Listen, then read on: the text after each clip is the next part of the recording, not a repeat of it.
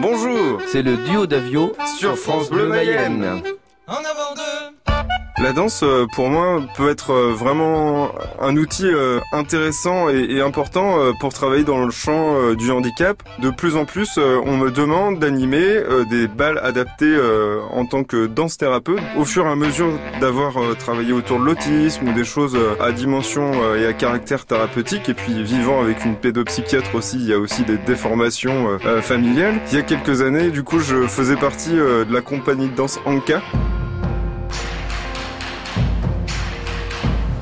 L'idée, c'était euh, qu'on avait des personnes en fauteuil et on essayait d'utiliser la danse contact. Donc la danse contact, c'est un mélange de danse contemporaine et, de d'arts martiaux, où euh, du coup on essaie d'utiliser le poids du corps pour trouver un alignement osseux, de trouver un bien-être, pour euh, amener ces personnes dans l'autonomie. Parce que des personnes qui sont en situation de handicap et en fauteuil, eh ben ils sont vachement aidés aujourd'hui parce qu'on leur fait leur toilette, on leur fait à manger. C'est des, des personnes qui ont quand même des capacités motrices, mais si on les entretient pas, bah du coup elles deviennent nulles quoi.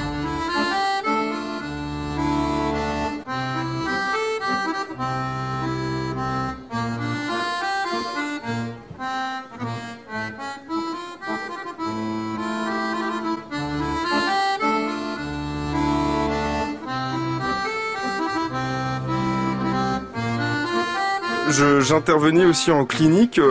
Des fois, on avait des mouvements euh, pour de la rééducation fonctionnelle qui étaient euh, assez rébarbatifs et pas très intéressants. Et le fait de pouvoir proposer aux enfants ou aux adultes de faire de la musique euh, grâce à ces mouvements, du coup, on pouvait amener comme ça une dimension de plaisir et de jeu. Et on voyait que tout de suite, bah, les, les, enfants et les, personnes venaient en séance avec un sourire.